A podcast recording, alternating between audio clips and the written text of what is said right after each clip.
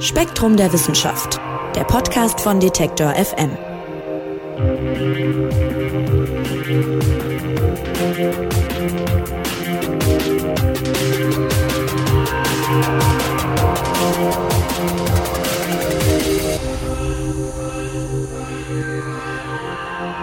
Hallo und herzlich willkommen zum neuen Spektrum Podcast von Detektor FM und Spektrum der Wissenschaft. Schön, dass Sie dabei sind. Mein Name ist Marc Zimmer und ich spreche heute wieder mit Redakteuren von Spektrum über die spannendsten Artikel aus dem neuen Heft. Unter anderem geht es später um Gold im alten Java und die geheimnisvolle dunkle Materie. Das neue Heft, das gibt's übrigens ab sofort auch im Handel überall erhältlich und natürlich auch online zu erstehen. Und das Titelthema von der neuen Spektrum, das ist künstliches Leben oder genauer gesagt synthetische Biologie. Und bei mir ist jetzt Frank Schubert. Hallo Frank. Hallo Marc. Und äh, der hat die Artikel zu dem Thema betreut. Und Frank, die synthetische Biologie will ja im Grunde aus Molekülen künstliches Leben erschaffen. Und bevor wir mehr ins Detail gehen, kannst du vielleicht ganz grob mal abreißen, was ist denn das Prinzip dahinter? Also wie wird da aus was, was nicht lebt, leben? Ja, genau. Also ähm, speziell geht es jetzt in dieser Spektrum-Ausgabe um die sogenannte Bottom-up-Biologie, so nennt man das. Bottom-up äh, heißt so viel wie von Grund auf. Es geht also um den Versuch, Leben von Grund auf äh, zu erschaffen. Also sprich, man nimmt sich dort ähm, Naturmoleküle wie äh, Lipide, Proteine, äh, Kohlenhydrate dergleichen, also so die Grundbestandteile, aus denen sich lebende Strukturen zusammensetzen und versucht dann äh, daraus quasi von Grund auf äh, Leben neu zu bauen. Das ist also bottom-up, worum es jetzt geht. Das ist vielleicht etwas neuerer Ansatz, könnte man sagen. Und man hat es schon mit top-down probiert, also statt von unten nach oben, von oben nach unten. Was bedeutet das denn? Genau. Top-down ist also der umgekehrte Ansatz. Ähm, das haben Forscher schon äh, versucht vom John Craig äh, Winter Institute in Kalifornien. Ähm, die haben also versucht, den Weg von oben nach unten zu gehen. Sprich, die haben sich ein Bakterium, ein, ein spezielles Bakterium genommen mit äh, einem der kleinsten bekannten Genome der Welt. Das ähm, enthält also ähm, ungefähr 1000 Gene und äh, die haben sozusagen dieses ähm, Erbgut sich genommen und darin ein Gen nach dem anderen ausgeschaltet, um auf diese Weise herauszufinden, welche von diesen Genen sind wirklich wichtig, damit die Zelle damit überleben kann und sind am Ende bei einem sogenannten Minimalgenom gelandet, das ungefähr noch, naja, nicht ganz 500 Gene enthielt. Das waren also ungefähr halb so viele, wie der Ausgangsorganismus quasi hatte. Und dieses Minimalgenom haben die also in, ein, in eine verwandte Bakterienart eingepflanzt und damit quasi auch so eine Art synthetische Zelle erschaffen, die aber nicht eben von Grund auf, also von unten nach oben aufgebaut war, sondern die von oben nach unten quasi reduziert war auf ihre Kernbestandteile und diese Zelle konnte damit äh, tatsächlich auch leben mit diesem Minimalgenom und sich auch fortpflanzen. Das wäre dann der Top-Down-Ansatz. Hm, und wieso ist der Bottom-Up-Ansatz jetzt äh, vielleicht vielversprechender? Naja, äh, wenn man top-down geht, dann geht man ja immer von bereits existierenden lebenden Strukturen aus und manipuliert die irgendwie, reduziert die quasi auf ihre Kernbestandteile. Der umgekehrte Ansatz bottom-up ist natürlich auch sehr interessant, weil man da ja quasi bei Null anfängt. Also man, man hat ja kein existierendes Lebewesen, was man irgendwie verändert, sondern man nimmt einfach äh, die, die Grundbestandteile, also die Moleküle quasi und baut daraus komplett äh, von unten auf was Neues. Das ist natürlich irgendwo ein interessanterer Ansatz, wenn man so will. Mhm. Und bei diesem, bei dieser Bottom-up-Methode, da spielen Lipide und Liposome äh, eine wichtige Rolle. Kannst du vielleicht die Begriffe mal für uns klären? Ja, also, genau. Das sind ja im Endeffekt so Bläschen, habe ich es gelernt. Ja, richtig. Also Liposomen sind Bläschen. Ähm, das, die haben also eine Hülle aus Lipidmolekülen. Ähm, Lipidmoleküle, dazu gehören die Fette, die wir ja alle kennen.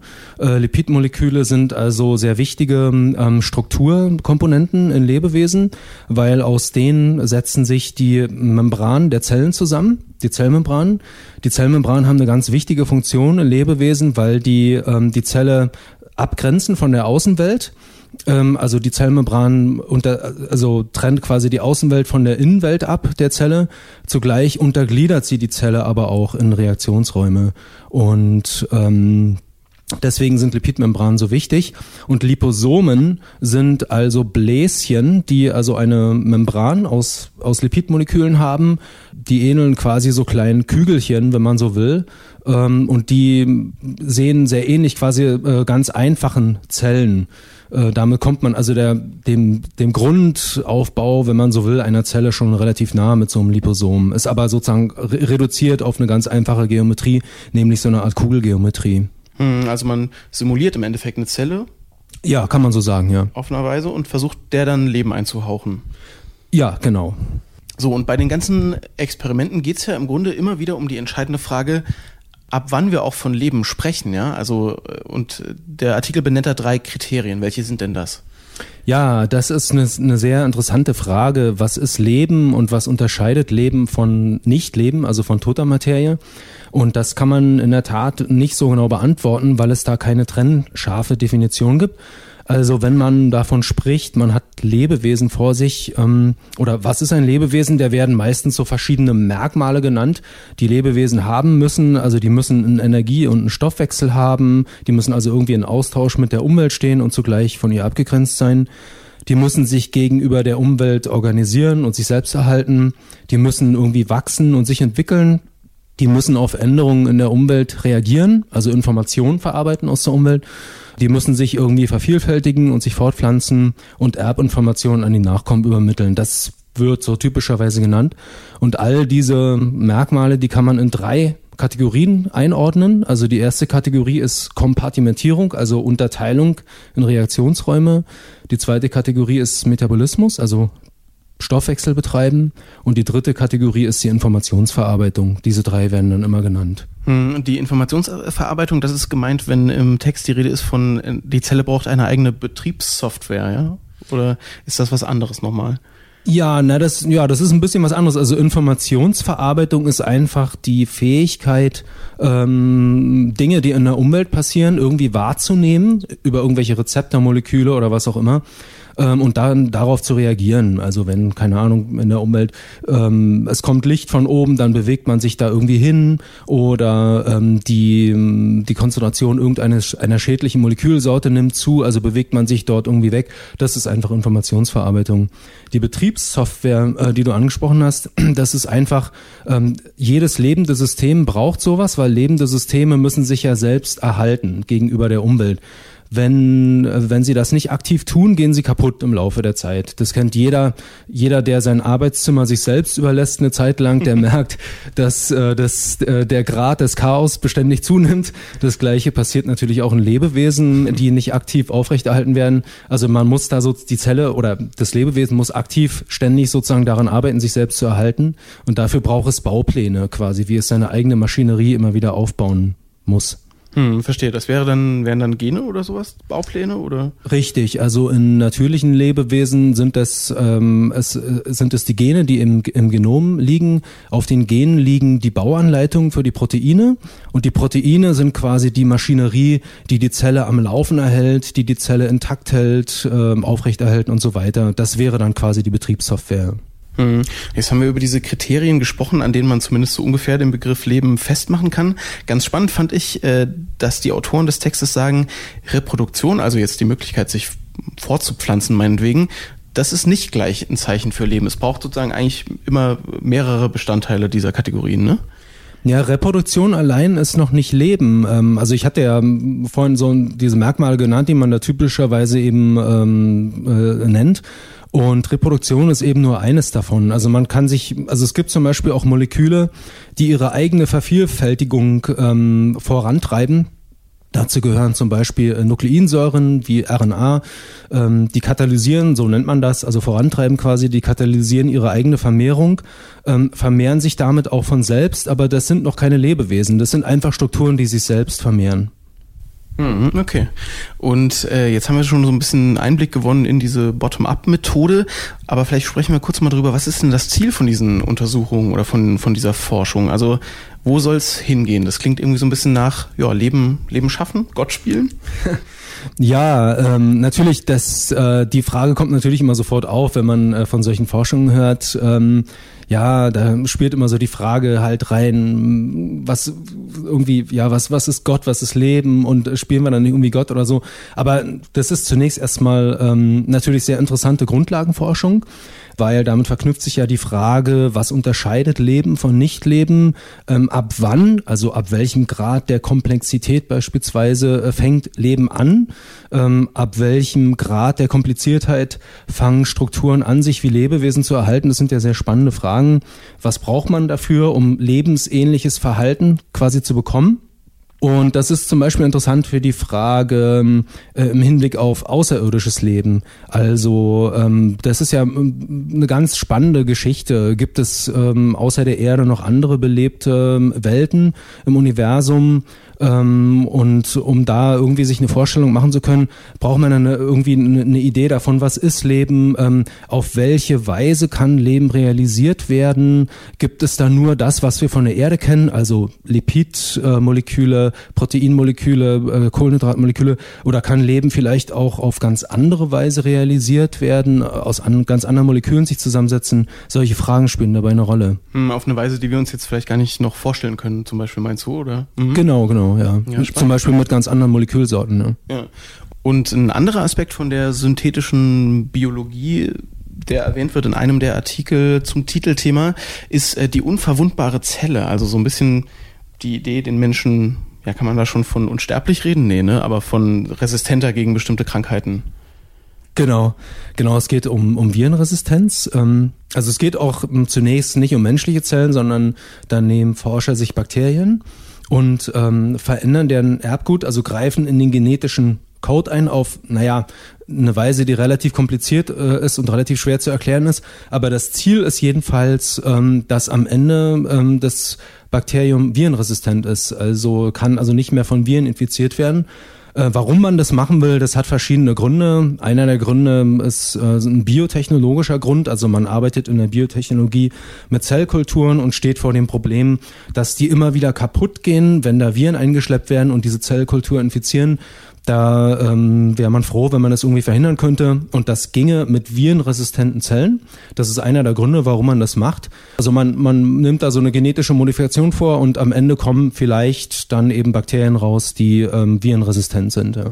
Hm, und das könnte ja, also es hätte ja eine wahnsinnige globale Bedeutung, auch wenn man das irgendwann mal so weit bringen würde, äh, dass man tatsächlich Menschen oder menschliche Zellen immun machen kann gegen bestimmte Sachen, ne? Ja, klar. Also das ist natürlich die Frage, die dann sich sofort anschließt. Ähm, was wäre, wenn man das auch mit menschlichen Zellen hinkriegen würde? Also Überlegungen in, in dieser Richtung gibt's tatsächlich. Ähm, und wenn es gelingen würde, dann wäre das so eine Art Enhancement, also eine Verbesserung in Anführungszeichen ähm, von Zellen durch genetische Eingriffe über dieses Enhancement wollen wir auch gleich äh, noch sprechen, denn immer wenn es um künstliches Leben geht, gibt es ja auch viele ethische Bedenken oder zumindest ethische Fragen, ähm, die aufgeworfen werden. Genau, und darüber wollen wir gleich sprechen. Vorher aber ein besonderes Angebot für alle Spektrum-Hörer. Eine kurze Unterbrechung für eine Botschaft von unserem Werbepartner. Sie wollen noch mehr spannende Geschichten aus der Welt der Wissenschaft? Für die Hörerinnen und Hörer des Spektrum Podcasts gibt es jetzt ein exklusives Angebot. Erhalten Sie drei Ausgaben des Magazins Spektrum der Wissenschaft zum Sonderpreis. Jeweils über 100 Seiten mit allen Facetten der Forschung von Astrophysik über Biologie und Medizin bis hin zur Informatik. Interesse? Dann schauen Sie vorbei auf spektrum.de slash Aktion slash Podcast. Dort können Sie sich drei Monate Spektrum der Wissenschaft sichern zum Sonderpreis von 9 statt 14,50 Euro. Spektrum.de slash Aktion slash Podcast. Ja, künstliches Leben ist unser Thema und Frank, dann lass uns doch mal gleich über die ethische Dimension der ganzen Sache sprechen. Wir haben es eben schon angekündigt. Die ist ja nicht gerade klein. Eingriffe ins Leben, künstliche Lebewesen. Äh, da läuten bei vielen die Alarmglocken, teilweise auch zu Recht. Und äh, zu den ethischen Fragen, die das Ganze aufwirft, ist auch ein begleitendes Interview im Heft mit drin. Genau, ja. Äh, darin fand ich die Frage sehr spannend, wären künstliche Lebewesen eigentlich Erfindungen oder sogar patentierbar?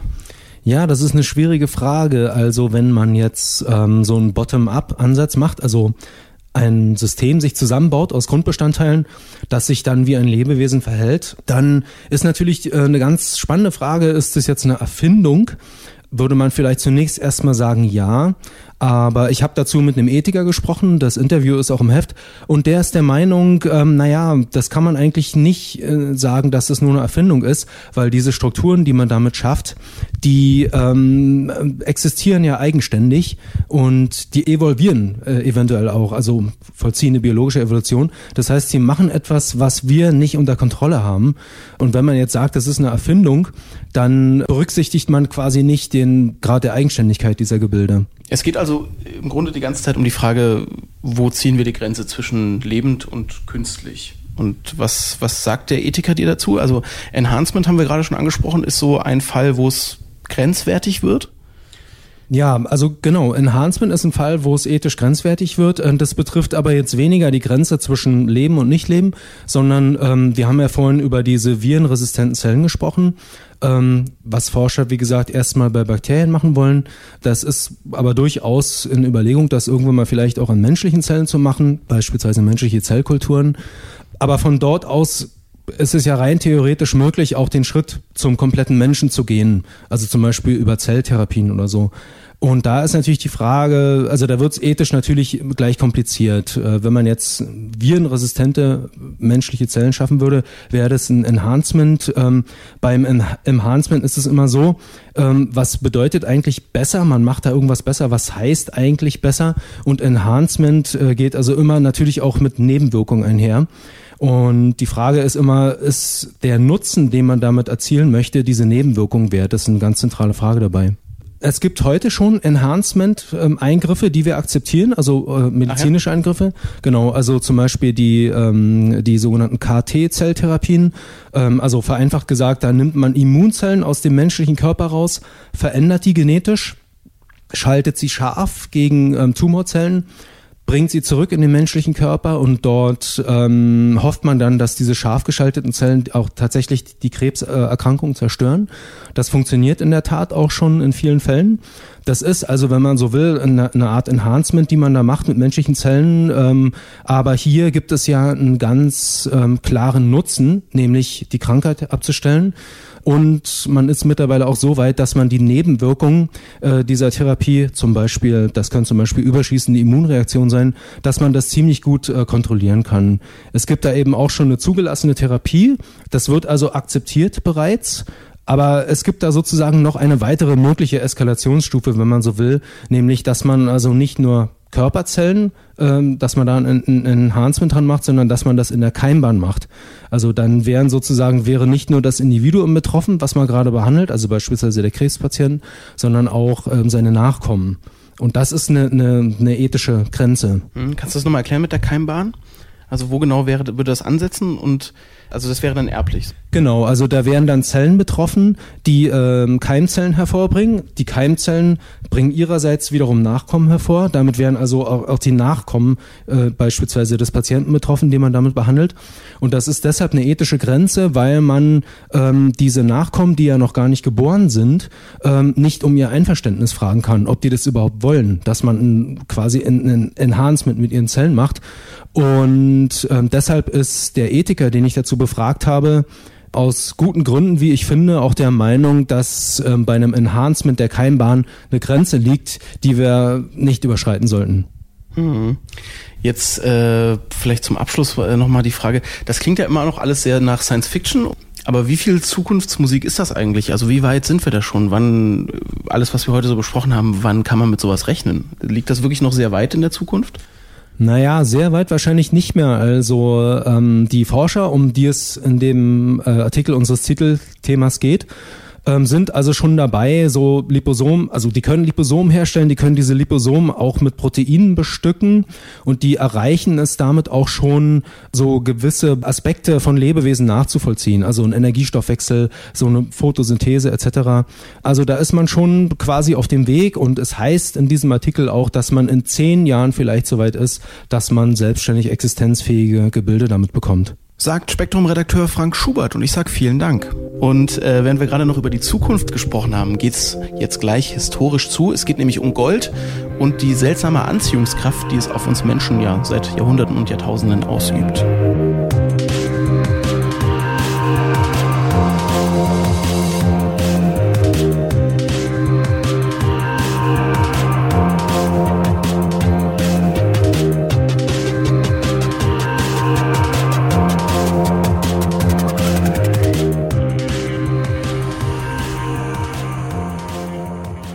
Es fasziniert die Menschheit seit Jahrtausenden und war Ursprung ja, vieler Konflikte auch, könnte man sagen. Es geht um Gold. Das glänzende Edelmetall scheint die Menschen ja irgendwie magisch anzuziehen.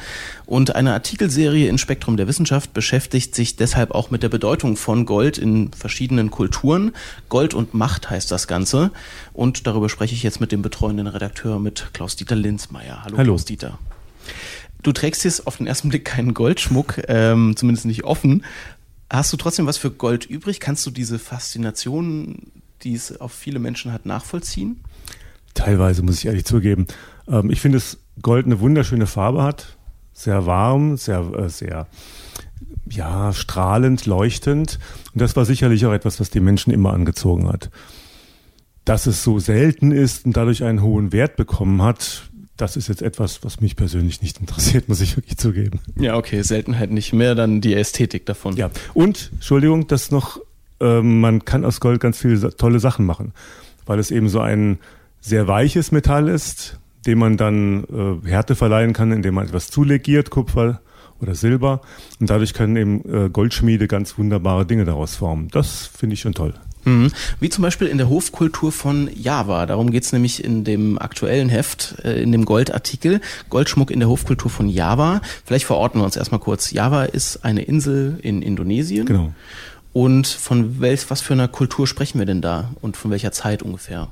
Was die Zeit angeht, man spricht von der klassischen Periode und die geht äh, relativ lang, die geht von 700 nach Christus bis so ins 16. Jahrhundert hinein. Danach kommt eine islamische Periode, davor ist Vorgeschichte. Aber in dieser klassischen Periode entwickeln sich hinduistisch-buddhistische Königreiche, entwickelt sich Schrift und ähm, ja eine, eine sehr, sehr elaborierte Hofkultur, die ganz stark auch religiös ausgerichtet ist. Welche Rolle hat denn Gold in dieser Kultur gespielt? Also es ging weit über seinen Materialwert hinaus. Es symbolisierte göttliche Kraft, Jugend, Schönheit. Das heißt, ein, ein guter Herrscher konnte auch seine Qualität dadurch zur Schau stellen, dass er sehr viel Gold an sich trug, dass er sehr viele Objekte mit Gold überziehen ließ und, und dergleichen mehr. Und äh, wenn du sagst, es spielte da auch eine große Rolle, was so ähm, Herrscher und Macht betrifft, was sind es denn für, für Goldgegenstände, für Artefakte, die man da findet von dieser, von dieser Hofkultur? Also laut den Texten, die man hat, gab es auch wohl vergoldete Möbel und, und Pavillons und dergleichen. Ähm, es gab Textilien, die mit Goldfäden durchwirkt waren, aber was wir vor allen Dingen haben, sind Schmuckstücke. Und das große Problem bei diesen Schmuckstücken, ob das jetzt Ringe sind, Armreifen oder irgendwelche Bänder, die man um den Oberkörper trug, das große Problem, das man dabei hat, ist, dass viele nicht aus gesicherten Grabungen stammen, sondern auch auf dem, vom Kunstmarkt. Also die sind in privaten Sammlungen. Ja. Und das heißt, man hat oft keine klare Datierung. Man ist sich mitunter nicht immer sicher, ob es eine Fälschung ist oder, oder echt ist. Das kann man bis mhm. heute nicht wirklich gut nachweisen.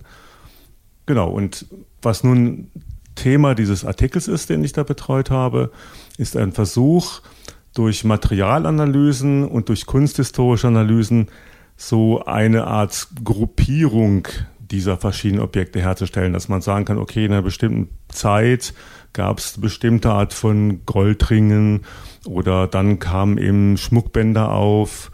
Und auch so ein bisschen herauszufinden darüber, wie könnte das wohl verwendet worden sein? Was für eine Bedeutung könnte es gehabt haben? Hm, also so ein bisschen wie man heute sagt, äh, oh, der Ring ist stilmäßig in den 20er Jahren oder der Ganz Ring genau. Ist, hm, Ganz genau. Das Versuch. Und äh, wie, wie machen die Forscher das? Also welche Methoden gibt's da? Also für die, für die Materialforschung, äh, da gibt's ja inzwischen ganz neue naturwissenschaftliche Methoden. Ja, man, man versucht halt äh, die chemische Zusammensetzung zu ermitteln. Man muss vor allem erstmal die Legierung eruieren. Also Gold, jede natürliche, jedes natürliche Gold ist eine, immer ein, schon eine Legierung. Das heißt, es enthält eine gewisse Menge an Silber, ein paar Prozent, da ist ein bisschen Kupfer drin.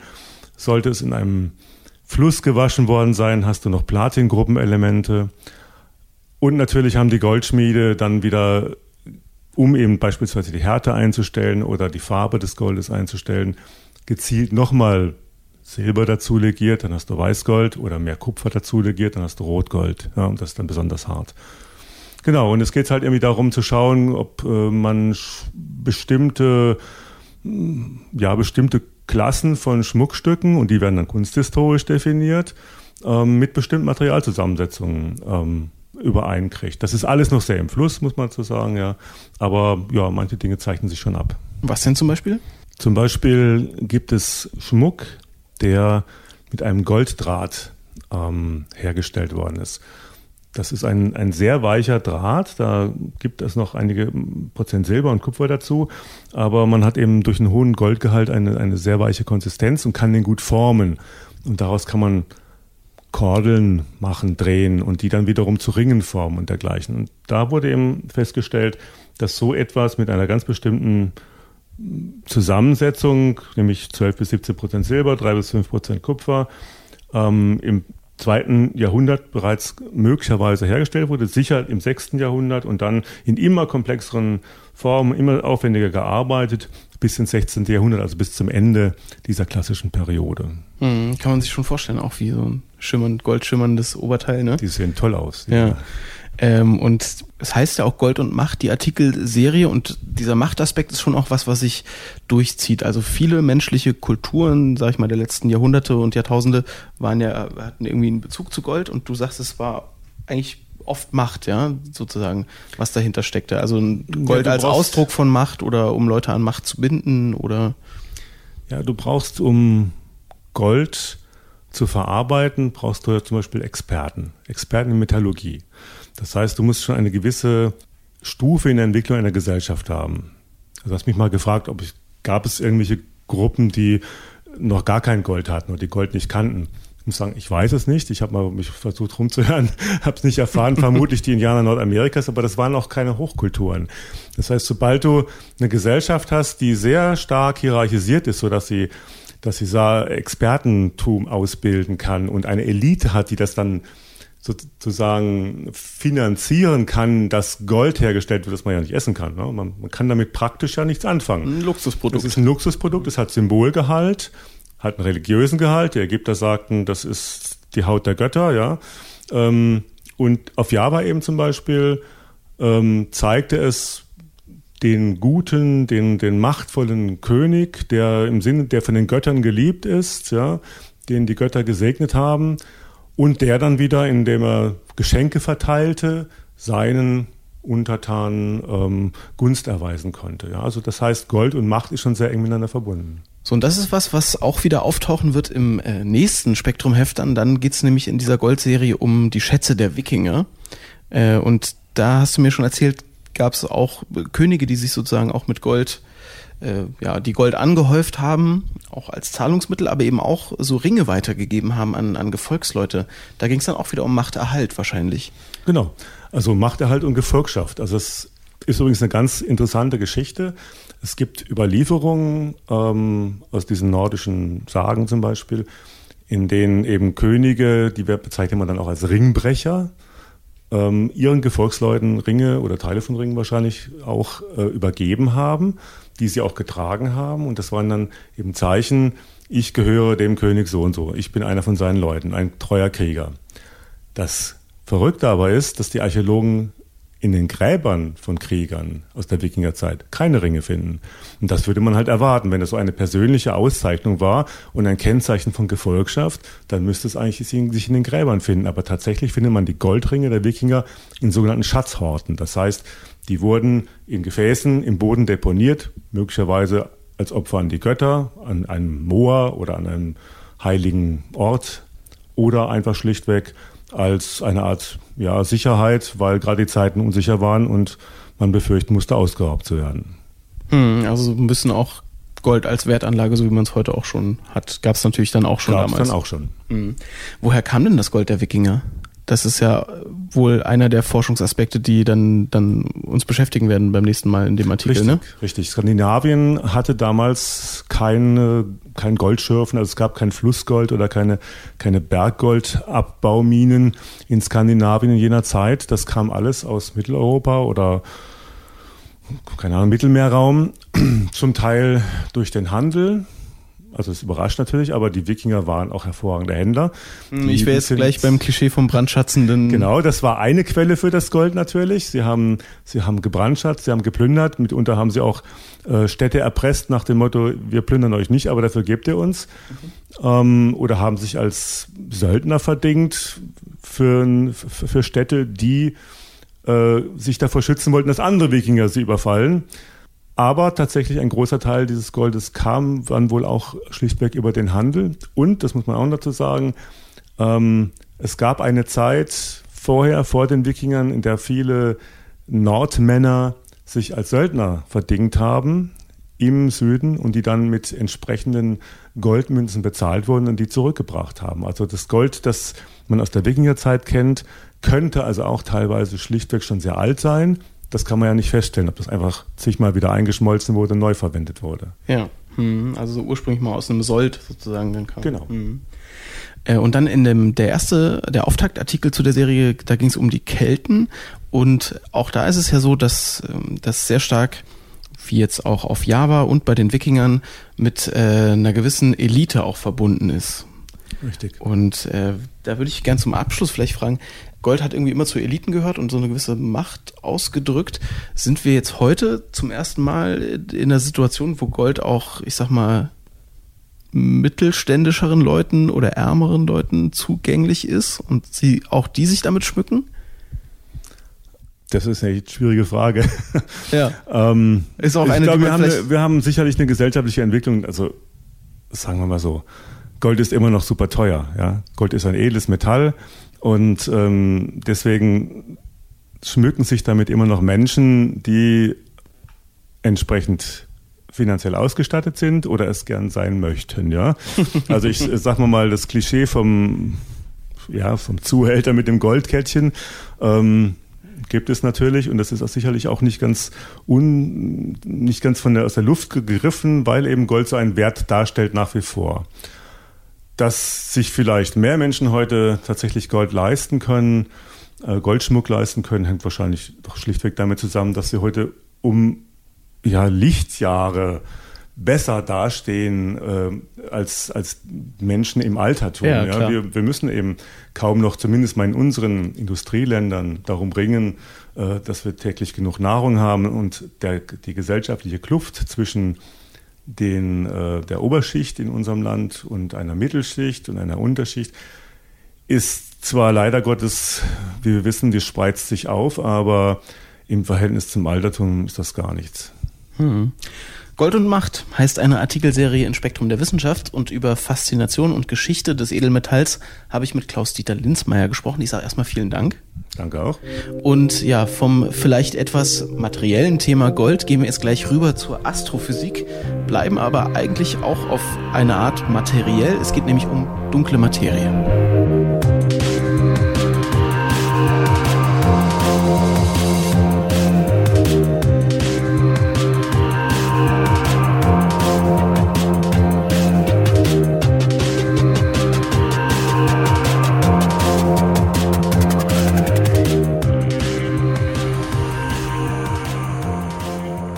Astronomen erklären mehrere ja, rätselhafte Phänomene, könnte man sagen, in unserem Universum mit der dunklen Materie. Diese Teilchen sind aber eigentlich, wenn ich das richtig verstanden habe, lieber Mike Beckers, der jetzt bei mir ist und den Artikel dazu betreut hat, noch hypothetisch. Denn trotz intensiver Suche konnten die bisher eigentlich in keinem Experiment wirklich nachgewiesen werden. Ist das richtig, Mike? Genau, das ist ein ganz schön großes Problem schon seit einigen Jahrzehnten in der Astronomie. Also die ersten Beobachtungen, dass irgendwas da im Kosmos nicht stimmen kann, die stammen schon aus den so 19, 1930er Jahren, dass sich Galaxien in Galaxienhaufen seltsam bewegen oder auch, dass sich Sterne in Galaxien anders bewegen, als man eigentlich denkt. Und man hat sich gedacht, gut, da wird dann irgendeine Form von unsichtbarer Materie in den Galaxien drinstecken, mit der wir das dann auch erklären können. Das heißt Materie, die kein Licht absorbiert, die kein Licht aussendet, die wir also nicht sehen können, deswegen dunkel. Aber das Problem ist, man hat sie nicht gefunden. Man hat äh, verschiedene Theorien entwickelt, was könnte das sein? Und nach all diesen Teilchen, die die Theorien ausgespuckt haben, Ausschau gehalten. Und äh, bisher sind sie in keinem Experiment, in keinem Detektor, in keinem Beschleuniger aufgetaucht. Es gibt aber ja doch gute Gründe dafür, dass es sowas geben könnte. Also was spricht dafür, dass es diese dunkle Materie gibt? Ja, zunächst mal ist es ja eigentlich ganz plausibel, wenn man irgendwas äh, beobachtet, was man nicht erklären kann, dann nimmt man an, dass das durch irgendeine neue Kraft oder ein neues Teilchen verursacht ist. Und damals, 50er, 60er, 70er Jahre, da gab es ständig irgendwelche neuen Teilchen. Neutrinos sind aufgetaucht, die Quarks wurden entdeckt. Also es gab einen riesigen Zoo an Teilchen und da hat man gedacht, gut, dann wird die dunkle Materie auch irgendein neues Teilchen sein, muss man halt finden. Ja, okay. Ich hätte jetzt, als Laie hätte ich jetzt gedacht, man kann sich doch nicht einfach irgendwelche mysteriösen Teilchen ausdenken, um sozusagen einfach was zu erklären, was man, was man sonst nicht erklären kann. Aber das, das, ist ein normaler Prozess in der Physik. Ja, das machen Theoretiker ganz gern, genau. Und dann suchen sie danach und wenn sie es nicht finden, dann gibt es ein Problem. Aber ähm, man hat erstmal mit diesen Teilchen gearbeitet, äh, sich Modelle ausgedacht und eigentlich sind die sehr nützlich, weil auch die Entwicklung beispielsweise des frühen Universums, des frühen Kosmos kann man damit sehr gut erklären. Oder andersrum, man könnte den frühen Kosmos überhaupt nicht erklären, wenn man annimmt, dass es dunkle Materie nicht gibt. Also äh, man braucht eine riesige Menge an unsichtbarer Materie, die sich sehr früh im Universum verklumpt hat, ähm, einfach weil sie nur ihre eigene Gravitation spürt und nicht durch Licht auseinandergetrieben werden kann. Und durch, durch diese Verklumpung sind erst die normalen Galaxien entstanden aus der Materie, die wir kennen. Und all das kann man mit der dunklen Materie wunderbar modellieren und ähm, ja, eigentlich wäre das eine wunderbar runde Geschichte, wenn man die Dinger doch bloß finden würde. Hm, du sagst eigentlich, ähm, jetzt gibt es einige, einige jüngere Beobachtungen, die sich damit nicht so ganz äh, vereinbaren lassen. Ja? In dem Artikel heißt es, man könnte das Ganze eben auch anders erklären. Äh, was spricht denn, jetzt haben wir gerade gehört, was dafür spricht, was spricht denn gegen die ganze, gegen die ganze Erklärung mit der dunklen Materie? Ja, paradoxerweise Beobachtungen an Galaxien. Also der Kosmos im Ganzen lässt sich mit dunkler Materie recht gut modellieren, aber gerade Galaxien, wo die dunkle Materie ja ursprünglich entdeckt wurde, wenn man so will, ähm, die passen heute nicht mehr so ganz ins Bild. Es gibt immer empfindlichere Teleskope, mit denen kann man die Geschwindigkeiten von Sternen innerhalb auch ferner Galaxien sehr gut messen. Und äh, ja, wenn man sich da die Galaxien genau anschaut, dann passt das alles irgendwie nicht so richtig. Also man muss schon sehr große Anstrengungen unternehmen, um mit ein und demselben dunkle Materieteilchen all die unterschiedlichen Galaxien, die wir beobachten, gut zu modellieren und äh, gut zu erklären. Also die Geschwindigkeiten, ähm, die einer der Autoren unseres Artikels gemessen hat, passen beispielsweise ähm, nicht gut zueinander, wenn man sich anguckt, wie die äh, wie die Gesamtbeschleunigung in so einer Galaxie aussieht, also dunkle Materie plus normale Materie und das in, im Verhältnis setzt zu der normalen Materie, die man sieht, dann äh, ist das über sehr, sehr viele Galaxien alles sehr gleichförmig, obwohl man ja eigentlich erwarten müsste, dass dunkle Materie total uneinheitlich verteilt ist in den verschiedenen Galaxien, weil es so verschiedene, verschiedene Typen davon gibt. Also es ist irgendwie es gibt diverse Ungereimtheiten und so gut das im Kosmos als Ganzen klappt, ist es in den Galaxien im Speziellen nicht ganz so leicht, mit dunkler Materie zu arbeiten. Hm. Du hast ja auch selber Physik studiert und äh, entsprechend auch Lehrmeinungen und so weiter mitbekommen. Würdest du sagen, dass ähm, im Nachhinein man sich zu sehr auf die dunkle Materie versteift hat?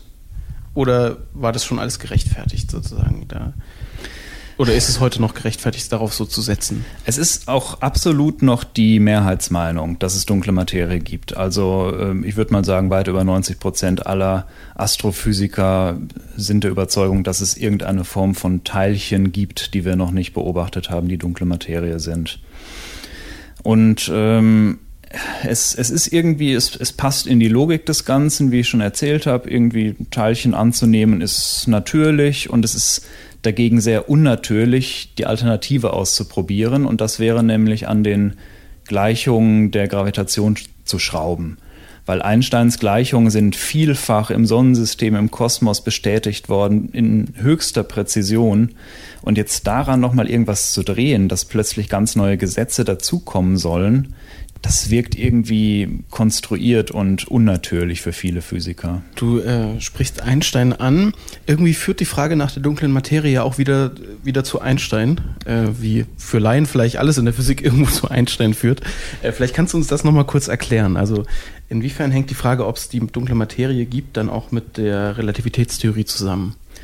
Ähm, es gibt einige Phänomene im Kosmos, die man äh, beobachtet. Das sind beispielsweise Gravitationslinsen, also Ansammlungen äh, von Materie um Galaxien, Galaxienhaufen, die weit entferntes Licht ähnlich bündeln, wie so eine optische Linse das tut.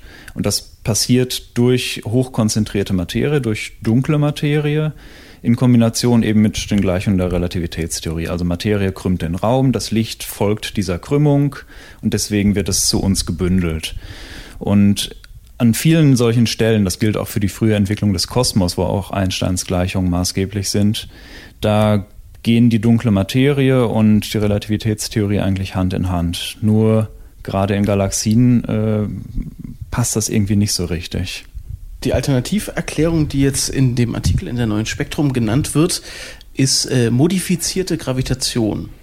Also du hast es schon selber gerade gesagt, man dreht sozusagen an den Gleichungen irgendwie. Äh, und das fühlt sich erstmal unnatürlich an, hast du auch schon äh, angedeutet. Aber was kann denn diese, diese modifizierte Gravitation besser beschreiben als die dunkle Materie? Und wo, also wo schneidet sie besser ab?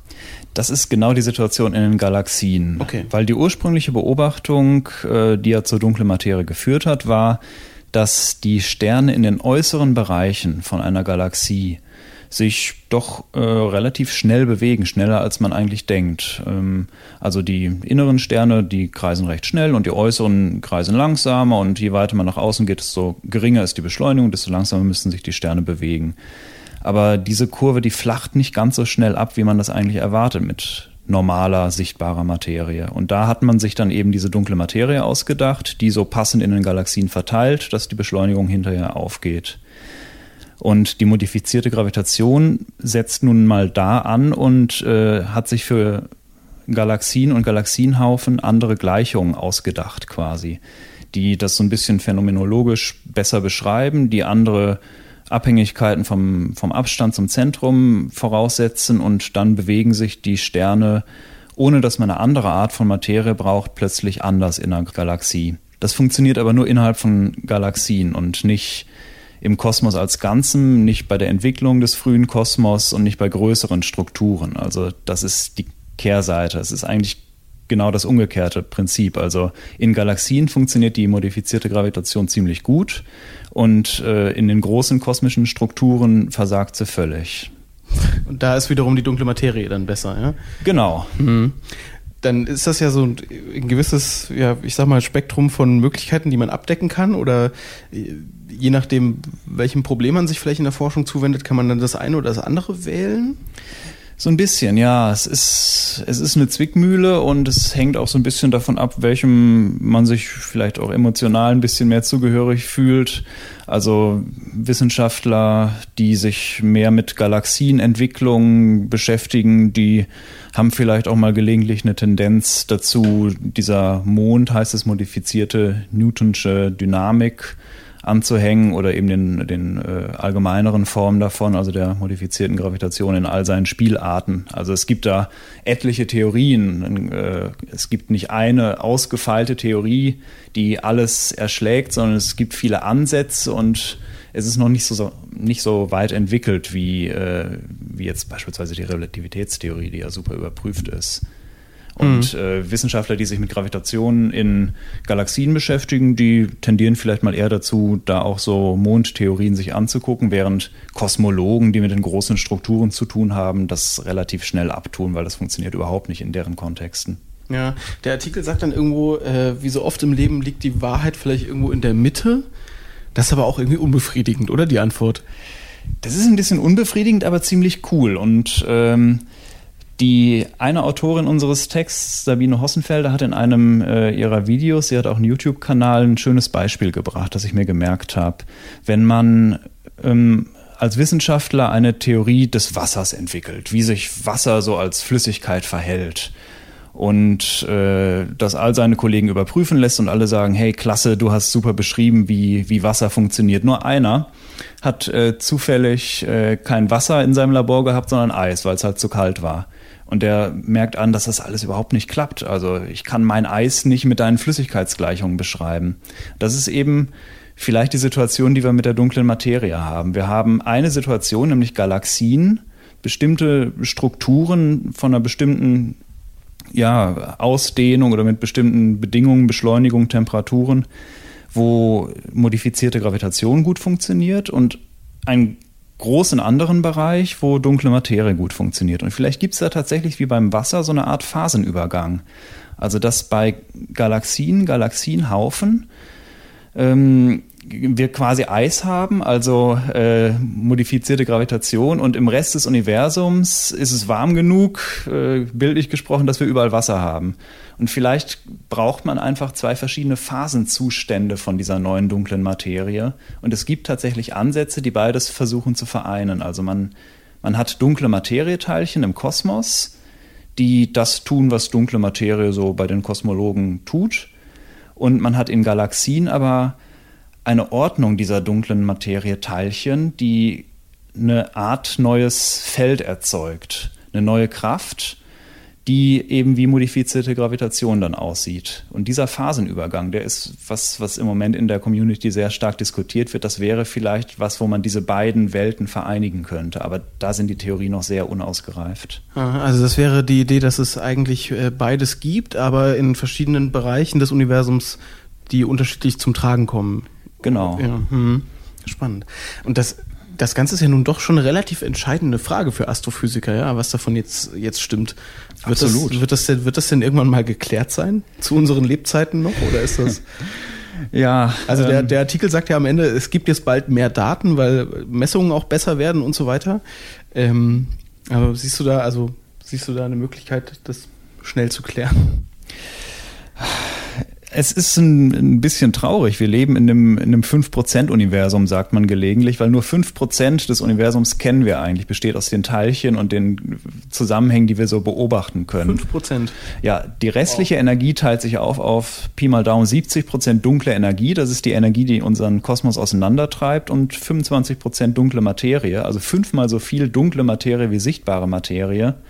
Und wir wissen von diesem riesigen dunklen Bereich praktisch nichts. Und es gibt jetzt sehr viele Theorien und so richtig weiß man nicht, äh, welche passt und in den Detektoren findet man nichts. Und das wäre doch eigentlich ein Argument, dass man sich mal wieder hinsetzt an die Teleskope und genau schaut, was sieht man im Kosmos, äh, ein bisschen mehr in Missionen investiert, die die Strukturen im Universum großräumig vermessen, die genauer hingucken und dann kommen vielleicht über die neuen Daten, die man hat, auch neue Eingebungen für die Theoretiker, neue Ansätze, was man ausprobieren könnte, neue Hinweise, welcher Weg vielleicht ein bisschen besser funktioniert. Also meine große Hoffnung ist, dass wir jetzt mit den neuen Teleskopen, die auch demnächst ins All kommen, James Webb Space Telescope ist da das beste Beispiel, das größte, was die Menschheit jemals ins All geschickt hat, dass wir damit dann irgendwann auch neue Daten bekommen, die uns entscheiden lassen, welchen Ansatz wir wählen sollten. Und dann haben vielleicht auch die Theoretiker neue Ideen. Also ich hoffe jetzt im Moment sehr auf Beobachtungen und ja, dann, dann können die Theoretiker gucken, was sie daraus machen. Sagt ein hoffnungsvoller Spektrum-Redakteur Mike Beckers und ich sage vielen Dank für das Gespräch. Ich danke. Und damit sind wir auch schon wieder am Ende unseres Spektrum Podcasts. Das neue Heft Spektrum der Wissenschaft gibt Ihnen, wenn Sie mögen, die Möglichkeit, die Themen aus diesem Podcast nochmal zu vertiefen und bietet natürlich noch viel mehr spannende Artikel aus der Welt der Wissenschaft, die wir hier gar nicht alle abhandeln können.